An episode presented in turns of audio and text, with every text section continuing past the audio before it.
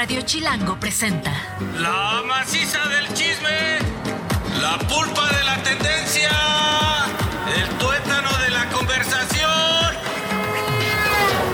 Jan Duverger y Pilinga 2 llegaron para preguntar ¿De qué hablas, Chilango? Mira tus ricos tamales oaxaqueños. ¿De qué hablas?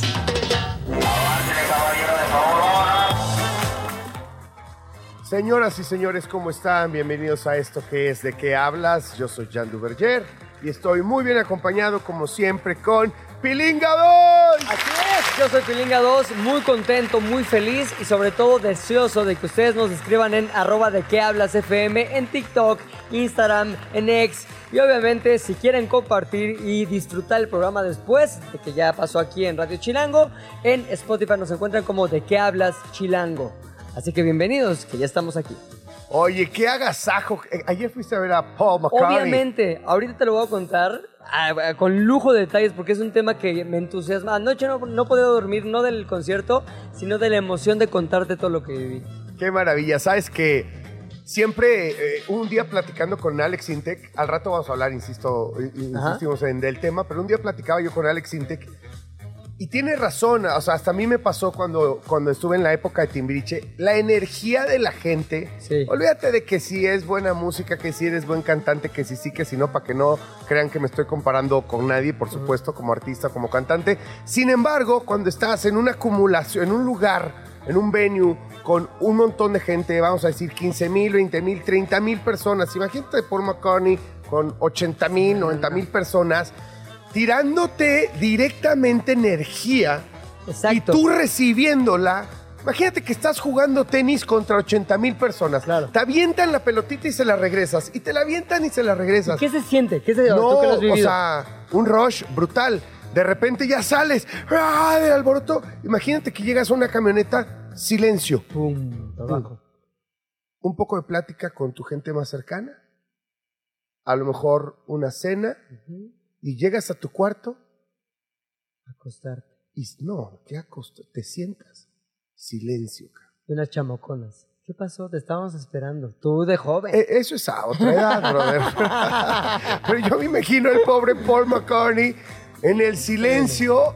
Sí debe tener algunos procesos. Estaría interesantísimo que un día él platique cómo le baja los decibeles a este show. Qué Porque es chistoso. durísimo, es durísimo. Qué chistoso que pensaste en eso, porque yo también estaba pensando, ¿qué hará Paul McCartney cuando llega después de justo todo lo que vivió ahí, a su cuarto, como lo describes, al silencio, a la soledad, y decir, voy a descansar? ¿Se podrá dormir fácil? A lo mejor ya está tan acostumbrado también que, a ver, Mira, vamos a hacer una cosa. Vamos Sí. a arrancar el chismecito. Te cuento algo pambolerón. órale, Y después nos vamos con Paul McCartney. con Arranquemos. todo. Toda historia tiene dos versiones o tres, contando la nuestra. Hoy hay chismecito. ¿De qué hablas, Chilango? Primer chismecito. Oye, pues resulta que a Maradona Ajá. lo entregaron.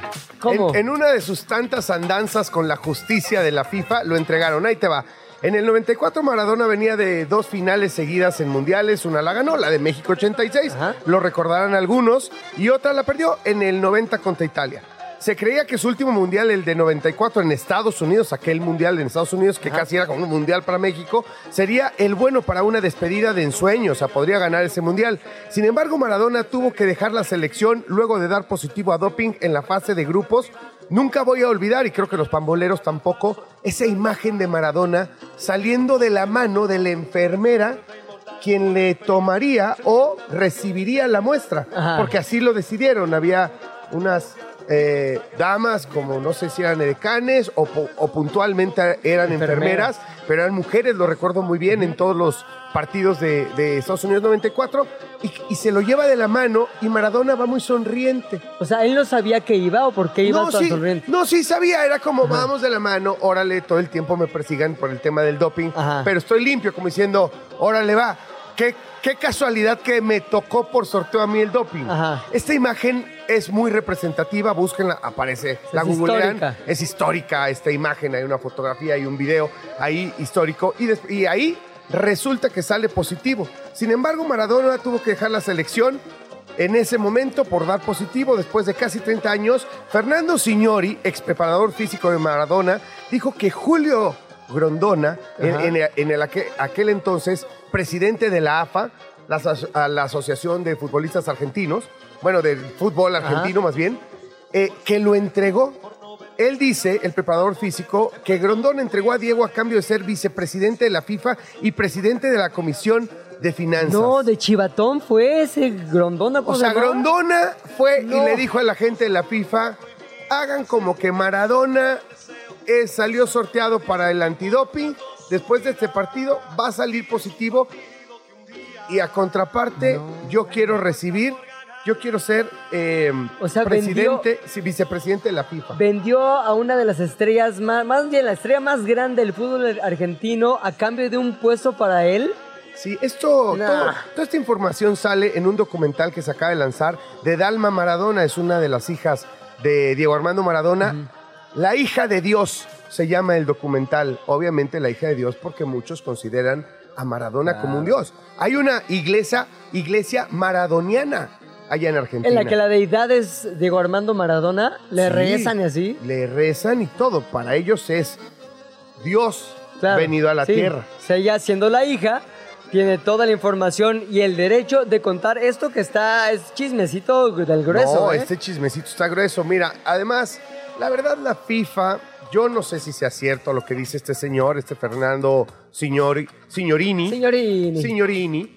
Sin embargo, hay unos casos de corrupción brutales, ¿no? Están los casos de corrupción en Italia, en donde se comprobó que la Juve arreglaba partidos, lo cual le costó la categoría. La Juve la bajaron a segunda división. Por unos casos de corrupción. Sí, por casos de corrupción. A segunda o a tercera división no lo recuerdo bien y tuvo que pasar un par de años jugando. Pa' subir otra y vez. Para subir otra vez y después de eso ha sido uno de los, bueno, el equipo histórico de Italia, quien, quien más títulos tiene al día de hoy, por supuesto. También hay el FIFA Gate, que es que los Estados Unidos, el gobierno de los Estados Unidos se involucra en una investigación global en la que encueran a la FIFA y demuestran actos de corrupción para asi- asignar sedes de mundiales como el de Rusia, como el de Qatar. Fíjate. Comprobado, ¿eh? Qué la- raro. por las autoridades norteamericanas.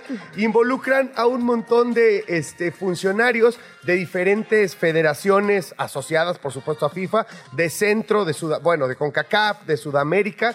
Y, por supuesto, altos directivos de FIFA y altos directivos de televisoras y de cadenas, en las cuales estaban hacían como que concursos y no eran concursos para otorgar derechos de televisión de torneos súper importantes, incluyendo Libertadores, incluyendo, por supuesto, mundiales y demás. De este caso de corrupción también hay un documental. O sea, todo esto Sí, hay documental. Así Hay- que véanlo. Creo que está en HBO, Max me parece.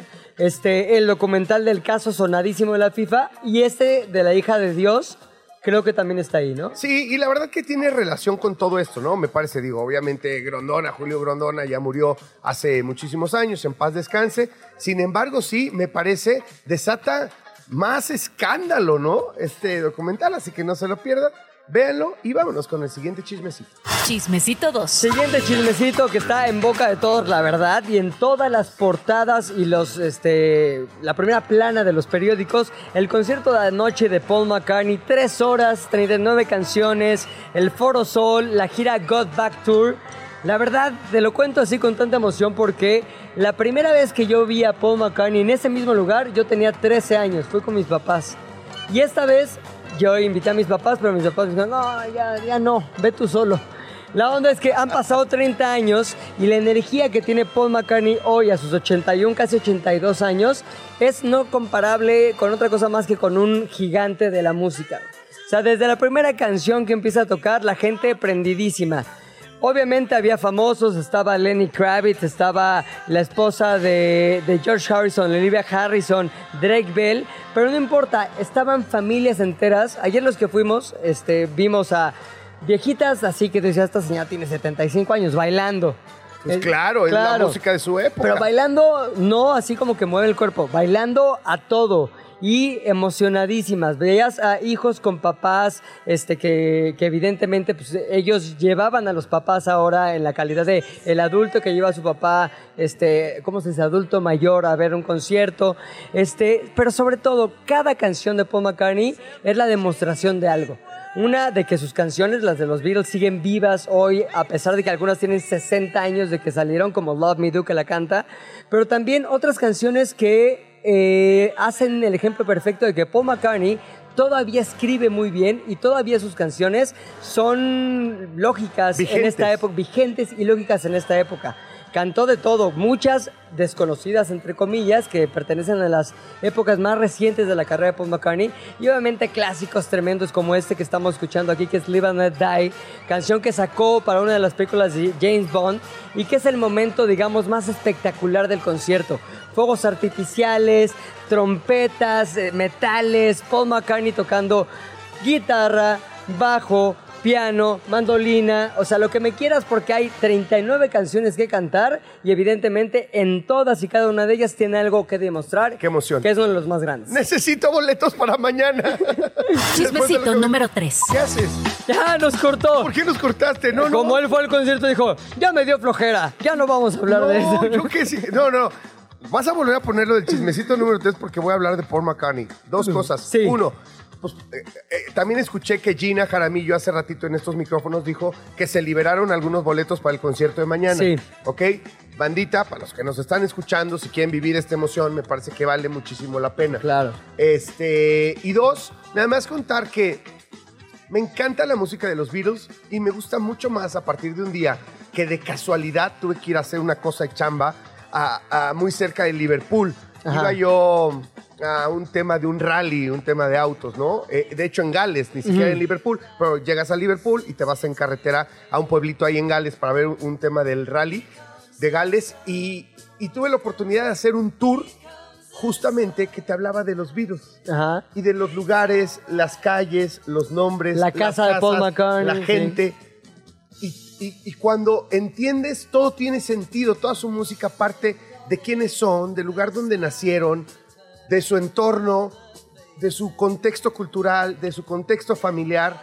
Y hay excelentes guías de turistas, por, supuesto, ahí en Liverpool. Así que nada, nada más decir que, que es entrañable la música y el arte de decir Paul McCartney. Completamente. Y el momento para mí, el que más me emociona personal, cada quien tendrá una historia dif- diferente de lo que voy a decir. Pero hay una canción que es parte del encore que se llama I Got a Feeling del álbum Let It Be de los Beatles, en el que hacen una, una cosa que es, lo más emocionante. Empieza a cantar Paul McCartney con su banda y en eso en las pantallas, y de un tamaño monumental, aparece la cara de John Lennon cantando la parte que a él le tocaba de I Got a Feeling. Entonces finalmente es lo más cercano que vamos a tener de ver a Paul y a John cantando al unísono una canción que vive desde hace mucho en nuestros corazones, pero que al verlo ahí te hace sentir que estás presenciando algo histórico. 81 años, Paul McCartney está en un momento que ha sido el mejor desde hace 60.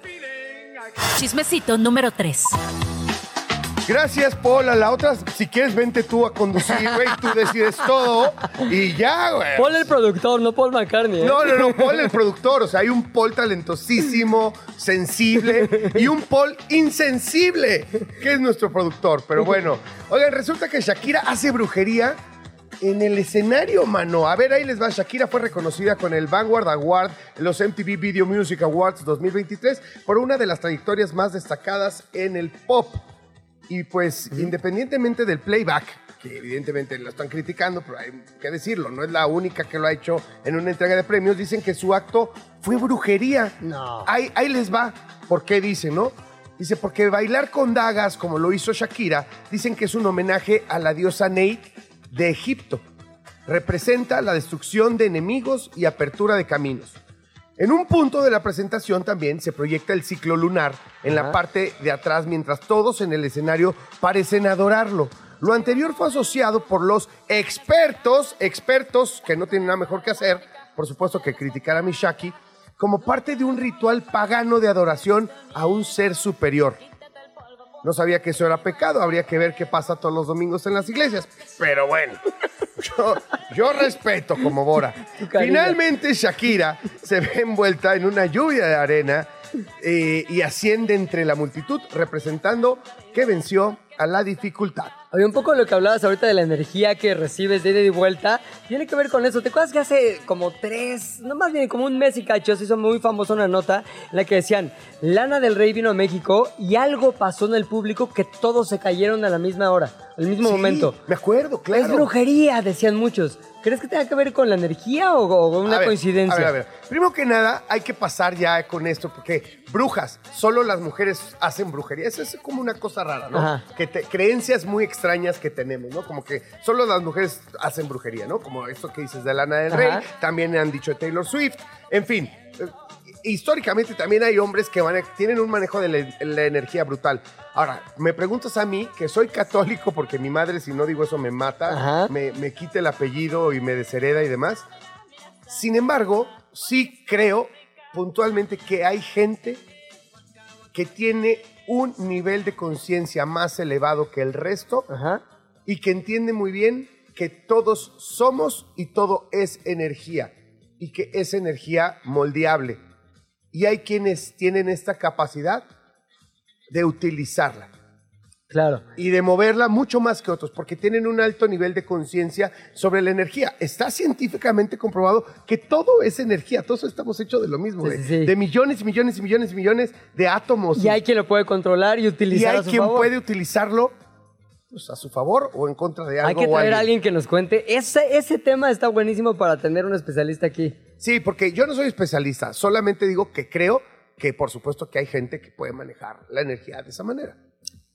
Cuarto chismecito. Ahora, hablando de energía de esa manera, ¿qué me dices de la energía que tiene Peso Pluma? Por ejemplo, esta, esta semana se volvió famoso un momento en el que él, también en Forsol, y respondiendo a sus críticos que decían que no llenaba y que los boletos casi casi los regalaban, que no estaba a la altura de ese, de ese lugar, él dice, a ver, para todos aquellos ama- amarillistas que dicen que no lleno, ¡ahí está un Foro Sol lleno! Y se puso acá muy extremo. Ahora, ¿cuál es la legitimidad que tiene Peso Pluma? Te lo digo muy rápido. Venga. La que le da en esta ocasión Damon Albarn. ¿Quién es Damon Albarn? El vocalista de Blur y el vocalista y líder de Gorillaz. Una persona que todo mundo este, admira y que ha estado muy cercano a la música latina porque también hizo una canción con Bad Bunny y que esa canción junto con su banda Gorillaz fue tocada en el Festival de Coachella. Mira, a mí la verdad Peso Pluma me encanta. Muy O sea, bien. La verdad yo sí soy fan de Peso Pluma, a diferencia por ejemplo de Bad Bunny no me gusta. A mí el tema siempre he pensado, volvemos un poco a, a lo anterior, lo de la energía. Ajá. Me parece que los grandes artistas son gente que tiene esta capacidad de transmitir, de este juego que, del que platicábamos hace rato, que puede jugar tenis contra o con 150 mil personas. Claro. Y él solo puede responder, mandar la pelotita de regreso, ir y venir. Por medio de un acto artístico que es cantar, bailar, Un pero performance. este, un performance, pero este chavo emociona. Canta como Luis Miguel, tiene mejor voz que fulanito, prenganito, no. ¿Te gusta ese tipo de música? Sí o no, eso ya es diferente. Sí. Este chavo tiene algo diferente.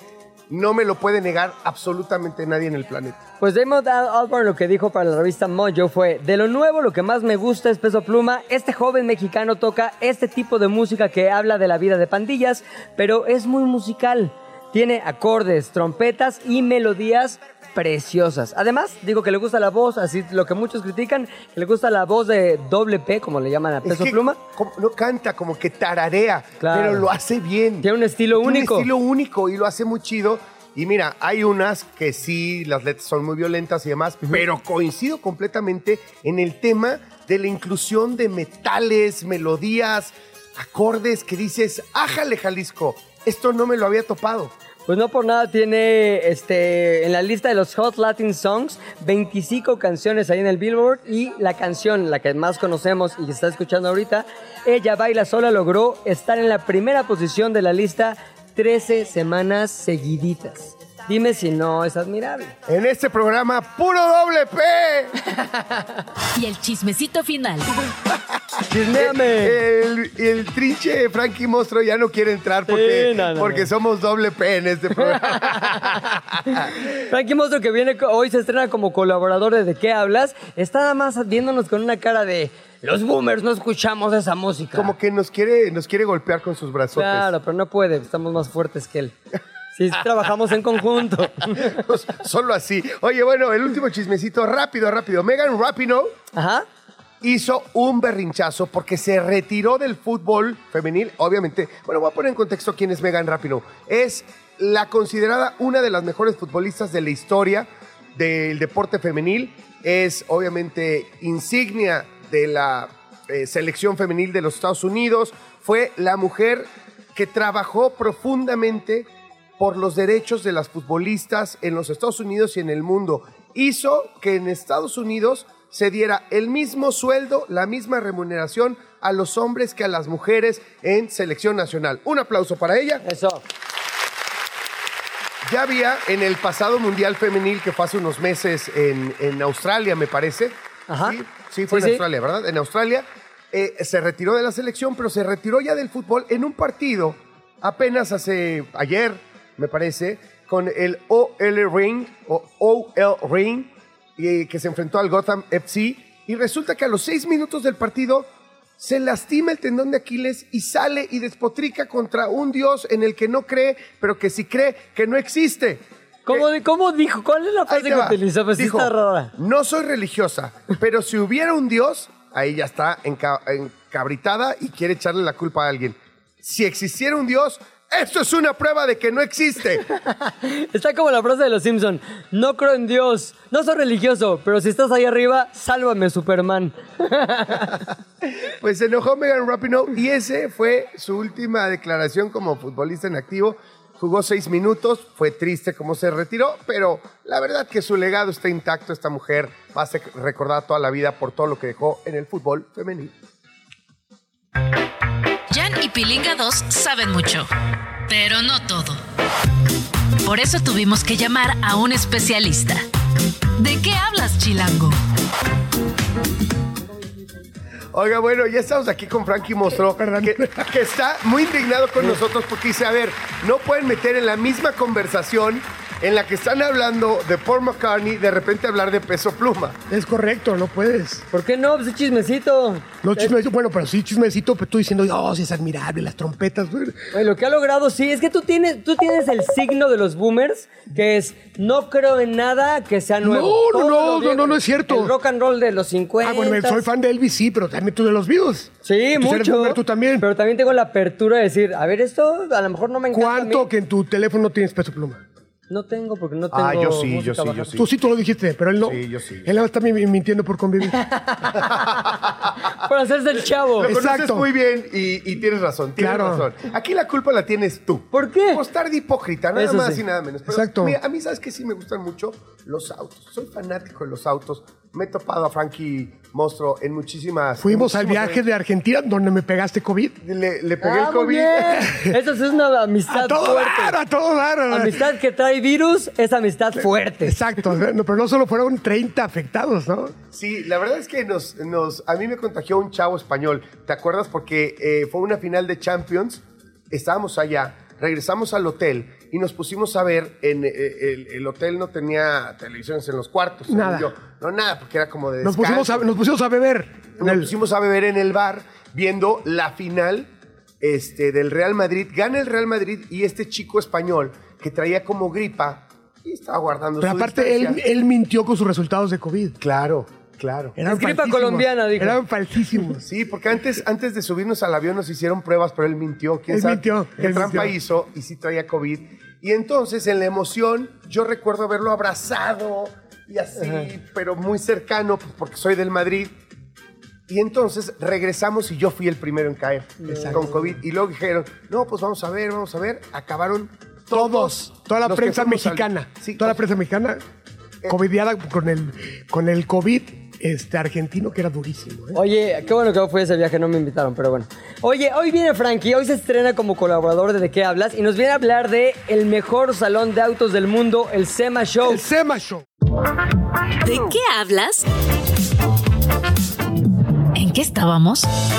Regresamos a De qué hablas por Radio Chilango. Estamos con Frankie Mostro. En, búsquenlo en redes como arroba Frankie Mostro si es que no lo conoce. Y hoy nos viene a hablar de el mejor salón de autos del mundo. Es correcto. El SEMA Show. ¿Por qué es el mejor salón de autos del mundo? Ahí te va, ahí te va la diferencia eh, con los otros salones. Otros salones son presentaciones de coches, o sea, puede ser cualquier coche. Sí. Puede ser un eléctrico, un híbrido, una camioneta, y hace show la marca.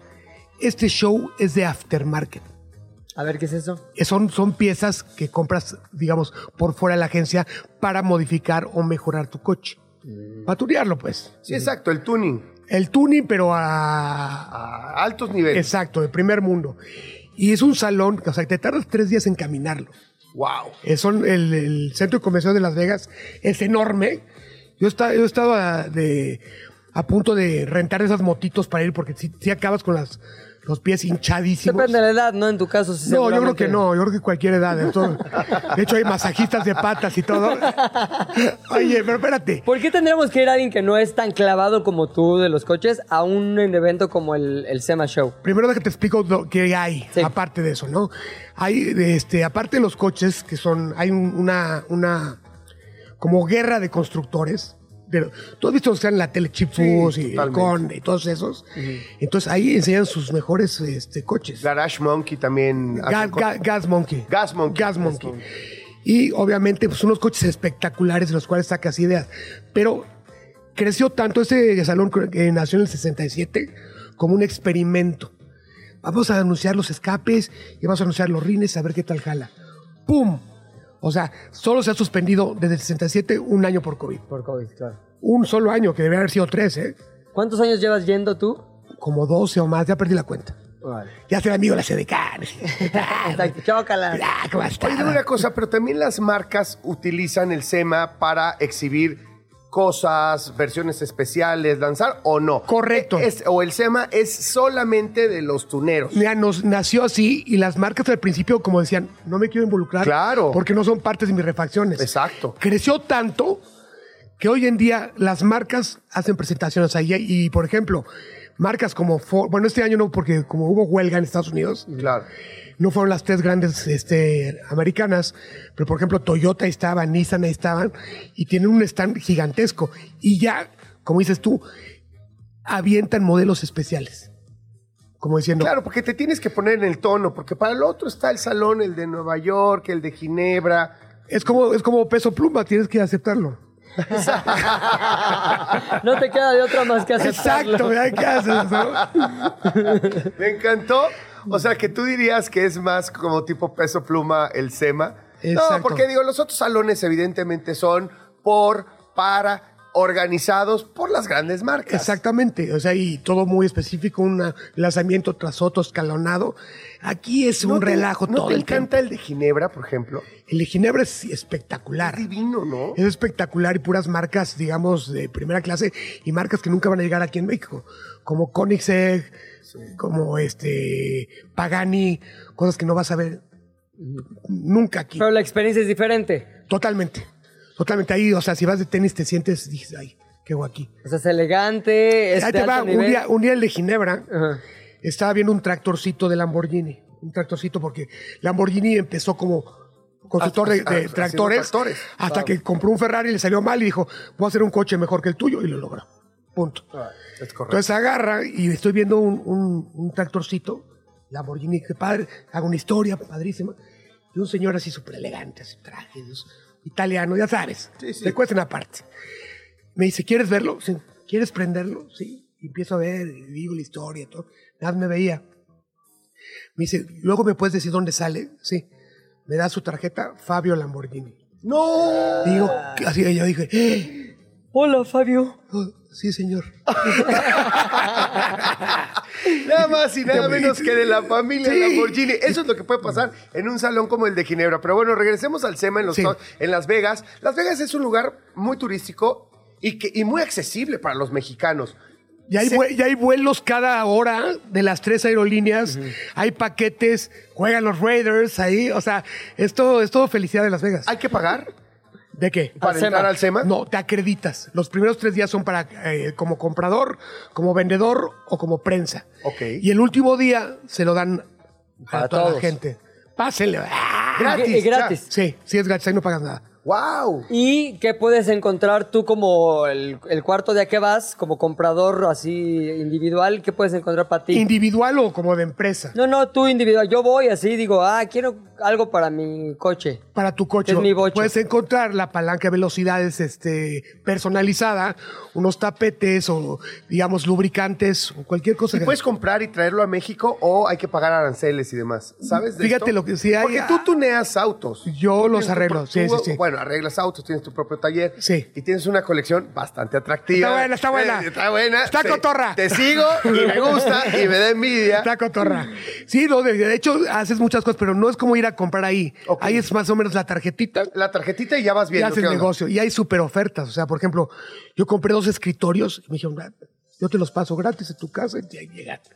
Pum. ¿Escritorios ahí en el SEMA? Sí, uno de escritorio de vidrio forjado, Ajá. Pero aparte con amortiguadores, con rines. Ah, ya. O O sea, sea, una- sí, una- el un- mundo o sea, del no solo es de coches, auto. es todo lo que envuelve al mundo de coches. Claro. Puedes comprar adornos, luces de neón personalizadas. Es una locura. Tengo un amigo que tiene una mesa, un amigo millonetas, no voy a decir obviamente su nombre ni nada, pero empresario, Creo que ya sé cuál es. eh, que tiene unos motores Ferrari, Ah, ya. unas me- una mesa ¿De motor? de moto con un motor Ferrari. Sí, del B12. De- un B12, sí. Un B12 con Pero de verdad. Claro. O sea, lo que cuesta ese motor, le haya pasado lo que le haya pasado. Exacto. O el motivo por el que esté ahí, lo que cuesta ese motor es una locura. Creo que tu amigo está ganando mucho dinero, ¿eh? Tú tienes un motor en tu sala, ¿no? Pero ese es de bocho. ¿de qué? No, no, no, tengo dos motores. Ajá. Tengo uno de un Ford A 1929 y tengo un Mopar, un este un 3, 318, no, un 340 arreglado y los dos prenden. A ver, ¿por qué 318? Da- Danos las nomenclaturas. Como... Son las pulgadas cúbicas. Haz de cuenta, hay, centímetros cúbicos Ok. y, hay- y los gringos son de pulgadas cúbicas. pulgadas cúbicas. Ok. Sí. Perfecto. Y eso, por ejemplo, un 392 serían 6.4 litros en acá. Del lado de, de México. ¿Cuáles son las joyas más grandes que has encontrado en un SEMA en los 12 años que llevas yendo? Dices, a ver, estas tres cosas son las mejores que he encontrado. Es que cada año te, te sorprendes más. O sea, es por año. Ajá. Bueno, en este año que acabas de regresar. Este año un Charger 68 de los Ring Brothers con motor Elephant de mil caballos. Puesto ahí, De mil caballos. mil caballos. Ese está bueno. Y otro ahorita que estaba Con buen torque. el que quieras. Brutal. ¿no? O sea, lo amarras y arrancas la columna de la independencia. pero ahí te va, ahí te va. Ahorita, pero eso, o sea, se ha visto muy seguido. Lo que vi también en los Ring Brothers, un Rolls Royce 61, como el de los Beatles, como el de... El blanco de John Lennon. Ese, Ajá, 61 exacto. blanco. Y de hecho hay un video, te voy a poner el link, que lo ver en redes sociales. Le pusieron un LT4, es un motor de un Camaro supercargado. Ok. 650 caballos, con otro chasis. Pero el coche se ve por fuera igualito, el 61. Hicieron un video echándose un arrancón contra un Rolls Royce nuevo 2023, que trae un, V, un V8 biturbo. Y apostaban una lata de mostaza, porque estaban los dos choferes y dos, dos señoras copetudas. Ajá. Ganó el 61. Buenísimo. Entonces tú lo ves por fuera, pero es un monstruo, es un sleeper. Un sleeper es un coche que parece normal, pero a la hora de que te deja, que se arranca. te deja envuelto en humo. en Sí, el no, semáforo. no, es, es una locura, qué Sí, maravilla, la sí. verdad. Yo siempre he querido tener algún proyecto, ya te lo he platicado Te varias dije, veces. te dije. Sí, o sea, tenemos que, es que hay que empezar por el cascarón y después qué motor le ponemos. No, ahí te, te va a pasar ahí las medicinas del COVID también, incluidas. Oye, a ver, ¿cómo Está se... resentido Sí, conmigo ya, por eso. Pero perdí una veces. campaña durísima. Perdóname, Frankie. Oye, no fue ¿cómo, mi culpa. ¿cómo se empieza una restauración? Yo tengo, tengo la idea de quiero un bocho para restaurarlo porque a mi hijo, es más, tengo tatuado un bocho. Sí. Porque el juguete favorito de mi hijo era un bocho azul. Entonces, ¿cómo se empieza una restauración cuando no sabes nada como en mi caso? Lo primero que aconsejo sería buscar un coche que valga la pena restaurar. Ajá. Porque todo el mundo con un coche viejo cree que es clásico. La edad no te da el lo clásico. Lo clásico. O sea, tú de viejo no, No, vas a son ser un clásico montón de cosas. Hay, hay- hay muchos modelos, por ejemplo, que, que no fueron exitosos y que, y que hubo muy pocos y que son muy deseados. Exacto. O- Eh, o hay otros que sí fueron clásicos, ¿no? Yo, yo recuerdo mucho, aunque no, no, no lo tuve, no lo recuerdo, eh, porque no lo haya visto, porque lo vi pero, pero me lo han contado. Mi papá tuvo un Super B Híjole, qué maravilla. del, 60 del 72. Mexicano es del 71, 72. El que era color así amarillo, como neón, una cosa así. Este, o verde, limón, no sé, era como muy exótico. ¿Cómo se llama? Su- Sublime. Exactamente. Y, y todo el mundo recuerda en Veracruz, en Cosamaloapan, a mi papá con ese coche que era súper llamativo Claro. para la época. Jalaban durísimo, ¿eh? Eh, Sí, jalaba durísimo. Jalaba tan duro que las policías federales tenían ese coche. Y mi papá Eh. presumía que hacía en aquel entonces, irresponsablemente, según me cuentan, que hacía de Veracruz, de Cosamaloapan, a la Ciudad de México, que se aventaba cuatro horas. Que en aquel entonces, sin carretera, este, ¿me entiendes? Con un coche de tecnología de se- 60 años. Exactamente, no, no, no, brutal. O sea, que se hacía cuatro horas eh, en aquel entonces, ¿no? Bien hecho, bien hecho. Exacto. Bueno, y mi papá, y siempre he querido eh, encontrarme uno de esos, pues es muy sí difícil. hay, sí hay, no, no, Sí sí hay, pero están sí hay. difíciles. ¿Dónde los encuentras? Fíjate que ya dentro de la comunidad de los coleccionistas se pasan tips. y, De los monstruos. Sí, yo, yo tengo mis scouts ahí buscando. Yo me pasé cerca de 15 años buscando un Charger 68. Wow, es que, Lo encontré en un gallinero en Aguascalientes. es que eso existe en México, porque hay muchos programas de, de- de eso en Estados Unidos, ¿no? De que... Barn Exactamente. Sí, sí, sí, sí. Bueno, a mí de los que más me gusta estuvo Kindig. Kindig se llama. Es buenísimo. A mí es el que el restaurador que más día me gusta yo- es Kindig. Hoy en día es el de los mejores. También Wow. comparto contigo. Con una estética. Llevó, llevó, también les voy a pasar esa foto en redes sociales. Llevó un Roadrunner que dices, Wow. ¿qué es esto? ¿Qué es esto? Sí, ¿no? Qué Llévame locura. Dios. Llévame Dios. Llévame Dios, ya. Ya no quiero, ya. ¿Qué En, más? en México el programa de ese restaurador eh, sale en History Channel, si no me equivoco, O sea, History, sí, Disco, no, o sí, Discovery. History. No sé, uno de estos, búsquenlo, se llama Al estilo Kindig. Barbitas de chivo. Con barbita de chivo, un y aparte, tipo- ¿sabes qué? Son en persona cero payasos, son a toda. No, ¿Ya no, los conociste? Sí, lo- ya los conozco hace varios tiempos. Y les des las manos con callos, o sea, sí. o sea, que se meten a chambearle sí, a los coches, ¿no? Sí, sí, sí. Oye, Frankie, padre. va a estar viniendo a- al, al programa, evidentemente, pero nada más para irnos, ¿por qué deberíamos ir como simples soldados de la vida al SEMA Show? Uno, para sacar ideas y el restaurador. Dos, porque tienes que ir a un evento de esos por lo menos una vez en tu vida para que no te cuenten, para que veas coches de otro nivel. Y tres, para hacer negocio. ¿Y en qué época se hace? Sí, es todo lo de noviembre.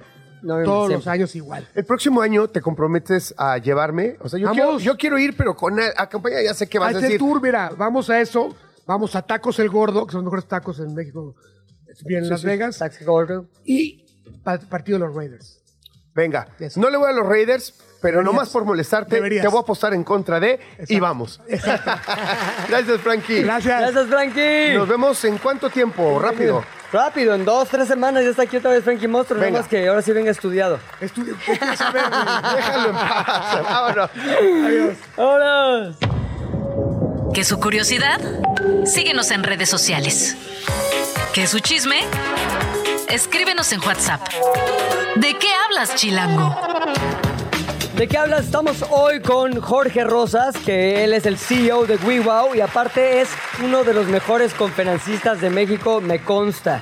Y él ha estudiado algo que me parece súper importante que tiene que ver con la felicidad en el trabajo. O sea, el trabajar no solamente es que te paguen bien o que te quede cerquita la oficina, sino tiene que ver con estar feliz, ¿no es así, Jorge? Así es, así es, querido Pepe. Fíjate que este tema de la felicidad en el trabajo es algo que se ha venido estudiando, yo creo que desde hace, pues quizás cientos de años, ¿no? La felicidad es algo que los griegos y los romanos querían procurar para la gente y por eso crearon las ciudades en donde pudieran desarrollarse teniendo actividades productivas pues fregonas, ¿no? Y que puedan eventualmente darles una vida digna a las personas, pero es muy difícil encontrar el entorno adecuado para poder estar contento en tu chamba, ¿no? Depende de ti o depende de qué tal es la chamba. O sea, por ejemplo, aquí en el programa de radio, el que todos los que estamos colaborando en él seamos felices, depende directamente del jefe o del empleado. ¿Cómo está esa onda? Mira, depende de tres cosas. Hay tres cosas que son importantes. Ajá. La primera es el líder, el jefe. ¿Has oído esta, esta frase de yo estoy muy feliz en la empresa, pero odio a mi jefe y me voy por mi jefe? Híjole, es que eso es terrible, caray. Pero a ver, no tendríamos que empezar por el tema de que a ti te haga feliz Ah, bueno. la chamba. O sea, Ahí- ahí que- vamos. O, o sea, porque hay mucha gente que no se dedica a lo que quiere. Hay gente que se conforma con cualquier actividad que le deje algo de dinero, cuando estás en una situación económica pues muy precaria, pues no hay de otra, ¿no? Agarras lo que haya y después pague ves las qué onda. cuentas. El problema es que te conformas y te quedas un poco atorado en una chamba que no te hace feliz. Este, y de hecho ahorita vamos a ir a... Ese es el tercer punto, ¿eh? Ok, perdón, Fíjate, perdón, el me primero... Pero tienes buena intuición. Pero eres, eres muy intuitivo, eres, Gracias, eres gracias. pitonizo. No, ¿sabes qué? No voy a contestar a tu provocación porque me regañan aquí. Me prohibieron Sí. decir dobles sentidos y groserías. Paul ya está ahí con Pitonizo. la Bueno, manita. adivino. Ok, gracias. Adivina. Entonces, Bueno, entonces, seguimos con lo del Primer jefe. aspecto, el jefe. Si tu jefe no te sabe guiar, si tu jefe no te empodera, si tu jefe te pasa un proyecto y a la mera hora te dice, ¿sabes qué? Siempre no, no lo hagas y te desempodera o te humilla públicamente, lo peor que puede pasar es eso. Tú te vas de la empresa, si bien le va a la empresa. Claro. Pero lo peor que le puede pasar es que te vayas mentalmente y te quedes físicamente. Wow. Cuando la gente renuncia y se queda. Uy. Cuando dice, ¿sabes qué? Me choca este güey, pero pues no hay de otra, ya no tengo otra opción y me voy a quedar. ¿no? Oye, qué concepto, nunca lo había escuchado, pero es simple y sencillamente maravilloso. Apréndanselo porque les acaba de dar información importante. ¿Tiene nombre ese Renuncia, pero se queda. Ajá. Y ahí hay una muerte de dos vías, diría yo. Así es. Para la empresa Así y es. para ti. Así es. La empresa, pues ya estás tú nadando de muertito, básicamente, Claro. ¿no? Ya estás buscando chamba, estás viendo qué haces en otros lados, te vale gorro tu trabajo, pero no tienes de otra porque tienes que pagar la renta, la hipoteca, lo que sea, y te tienes que quedar. Pero tú ya emocionalmente y mentalmente, you are out. ¿no? Así nos pasó con Paul. Sí, ya. Así está Paul Así desde está hace Paul desde hace nadando de tres muertito. semanas que empezamos. Hace tres semanas Nada y lleva de muertito. dos semanas nadando de muertito. Eso es cierto, no es Eso es lo de renuncia silenciosa. Exacto. Sí, Ya, lo había Ay, escuchado, el Pepe sí. anda, pero No. llamas. Eres creativo. No, es que escucho mucho a Jorge. Sí, sí. Lo sigo Ese- en todas sus redes. Ese fenómeno se le llama de silent resignation. O sea, cuando la gente no te dice nada, pero ya le vale gorro su chamba. Claro. Primer causa, el jefe. Segunda, la cultura, es decir, los compañeros de trabajo, la gente que trabaja ahí. Tú puedes estar muy contento con tu jefe y tu jefe te puede empoderar y te puede ayudar y todo, y eso está bien. Pero si te la tienes que estar rifando para salvarte el pellejo y que no te claven un cuchillo en la espalda a tus compañeros de trabajo, o la cosa no se ponga terrible y que, hijo, tengo que ver a quién invito a la junta, no se vaya a ofender, no se vaya a molestar. Eso, fíjate, le pega al 50% de tu productividad en un trabajo. O sea, cuando te paras, chécate, dicen que la cultura de una empresa Ajá. es cómo te sientes el sábado en la tarde pensando en tu lunes en la mañana. Ya. Wow. Ahí te dice mucho de la cultura de una empresa. Claro. Ahora, antes de que Claro. vayas al siguiente punto, del primero del jefe, pues no puede hacer mucho, ¿no? No. Porque es el jefe. Sí. De la cultura, ¿puedes hacer algo al respecto? Tú eres parte de la cultura. Ajá. O sea, tú puedes generar una buena onda, una buena vibra, ¿no? ¿O no? Este, dice, hay una frase en inglés que me encanta que dice, Your vibe attracts your tribe, ¿no? Ajá. O sea, cómo te portes tú, pues es la gente que se Que- te acerca. que atrae si a eres tu- una lacra entorno, a tu apestosa, tribu. maldita gusano, Claro. Obviamente atraes lacras apestosas igual que tú. Si tú eres un tipo que está vibrando en una frecuencia pues fregona y que de alguna u otra manera no se acerca a ese tipo de problemáticas, también atraes eso, ¿no? Ahora, ¿cómo se conforma la, la cultura de una empresa? Bien. Puede ser chiquita, gran- o sea, es... Todas las empresas tienen cultura, eso es importante. No hay, eh, ay, es que esta es muy chiquita y no tiene una cultura porque no tiene la misión, la visión, los valores. Eso no es la cultura. La cultura es lo que la gente hace cuando el jefe no está. Ah. Esa es la cultura. Wow. Que ese es un gran tema también, ¿eh? Esa es la Un cultura. abreojos. Esa es la cultura. La cultura es cómo se porta todo mundo cuando nadie lo está viendo. Yo sabes qué creo de eso, que a veces no somos sinceros, o sea, como que no nos tomamos un tiempo de sentarnos en nuestra casa y vernos al espejo y realmente preguntarnos quiénes somos. ¿A qué me refiero? Todos pensamos que somos buenos, que somos adorables, que lo hicimos bien, que no nos equivocamos y que el entorno es el que se está equivocando Ah, claro. en términos de la cultura. Yo creo que para contestando, a ver, corrígeme si me equivoco, ¿eh? contestando un poco lo que dice Pepe, ¿qué podemos hacer? Empezar por nosotros mismos 100%. ver qué es, ah, porque sí, a lo mejor nosotros estamos 100%. haciendo algo. A lo mejor nosotros contaminamos con un comentario, con indebido, con un, ¿sabes? Con un Sí, bullying, con sí. un jugueteo malentendido, con, Total. ¿me entiendes? Con a lo mejor ser demasiado directos y ofender un poco a las personas. Y no nos damos cuenta, creemos que no, que simplemente fuimos sinceros, que lo estamos haciendo bien. Lo primero es con nosotros mismos, ¿no? Fíjate que en la empresa, o sea, nosotros asesoramos muchas empresas para ayudarlas a mejorar la cultura y el liderazgo Ajá. de su equipo. Y muchas empresas, el otro día llegamos a una empresa farmacéutica, no voy a decir cuál, y, y la gente nos decía, es que aquí en la farmacéutica eh, no hay calidad de vida. Y le dije, a ver, pausa, güey, pausa. ¿Quién es la farmacéutica? Ajá. Porque una persona moral, ponle el nombre que quieras, Sí. no existe. Es el nombre de una empresa registrada ante un notario público que la guardió en el cajón y esa no existe. Lo que existe son las personas que conforman la empresa. Tú eres parte de esas personas. Entonces yo les decía, no hay calidad de vida, ¿por qué? Bueno, pues porque hay que trabajar a todas horas, inclusive a la hora de la comida. Y les dije, a ver, nomás, pregunta, ¿tú has mandado una invitación a una junta a la hora de la comida? Sí, la neta sí. Tú Eres eres la cultura. Tú eres la cultura. Tú eres la empresa. problema. Tú eres el que está haciendo eso. ¿Quién puede frenar eso? Cada quien. Claro. Cada quien. Respetar un poco a los demás, dejar de sembrar mala onda, dejar de tirar carrilla, hacer política que nada más quite el tiempo y donde haces a la gente terriblemente infeliz. Ese es el segundo aspecto. Y la cultura la hacemos todos, todos, todo el día y todos y cada uno de los que trabajamos en cualquier lugar. No tiene que ser ni siquiera una empresa. O sea, puede ser un startup en donde estás tú y tu socio o tú y tu socia, Sí. cómo se hablen, cómo se traten, qué tanto trabajen, qué tanto disfruten. Esa es la cultura de tu startup de dos personas. Claro. Entonces sí es o de importante. tu programa de radio. O de tu programa de radio, donde se ven todos muy felices. Ve la cara de ese muchacho, que no le puedes quitar la sonrisa ni de broma. Ponle, te lo digo que se ríe porque está viendo caricaturas o no sé qué. Exacto. Pero incide muchísimo en la productividad. O sea, cuando tú estás contento en tu trabajo, das mejores resultados. Ya. Y el tercer punto, ¿cuál y es? ese es el más interesante y sobre todo, eh, que es lo que tú decías, ¿no? El cómo encaja contigo el propósito de la empresa. ¿no? Claro. O sea, si ese lugar de trabajo, por ejemplo, tú estás trabajando en una tabacalera y para ti el cigarro es lo peor que hay, Claro. y tuviste que entrar ahí porque no hay de otra, y quizá tu papá falleció de cáncer pulmonar. Puta, pues claramente no vas a estar enganchado con ese trabajo. ¿no? Claro. Ahora, hay tres cosas que tienen que ver para que ese trabajo encaje contigo. Ajá. Sea, estamos en el tercer punto, hay que hacerle double click ahí. ¿no? Exacto. Primero, que tenga que ver con tu misión, que tenga que ver con tu vocación y que tenga que ver con tu pasión. Son distintas, ¿eh? Mi misión, o sea, un trabajo tiene que ver conmigo si el por qué existe esa empresa, yo vibro ahí. Ejemplo, Apple, ¿no? Sí. Este, acabo de cenar hace poquito con una persona de Apple en Miami y decía, en Apple todos creemos en la disrupción. Se, se mueven esferas muy acá, No, ¿no? no, no, O ya- sea, ya conocerás o sea, más es, es un lujo tenerlo aquí. o sea. Evidentemente. O sea, así como está con nosotros, está cenando con un alto ejecutivo de Apple en Miami. Porque era martes, pero el miércoles le fue mejor.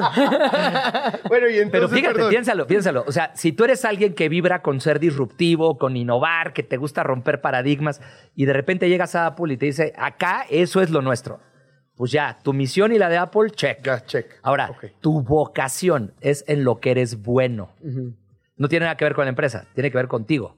O sea, si tú eres bueno en algo y en ese lugar tú puedes brillar con esas fortalezas, te va a ir mucho mejor y va a estar mucho más feliz que si eres un pobre idiota que, que la- ese trabajo no jala. Te voy a poner un ejemplo en mi caso particular. Cuando yo fui a trabajar a Disney, este, a mí lo que más me gusta hacer es estar en contacto con la gente. Sí. Me gusta dar conferencias, me gusta venir al radio, me gusta hacer esto, me gusta, me gusta. Y en Disney el propósito me encantaba, hacer feliz a las personas, está padrísimo.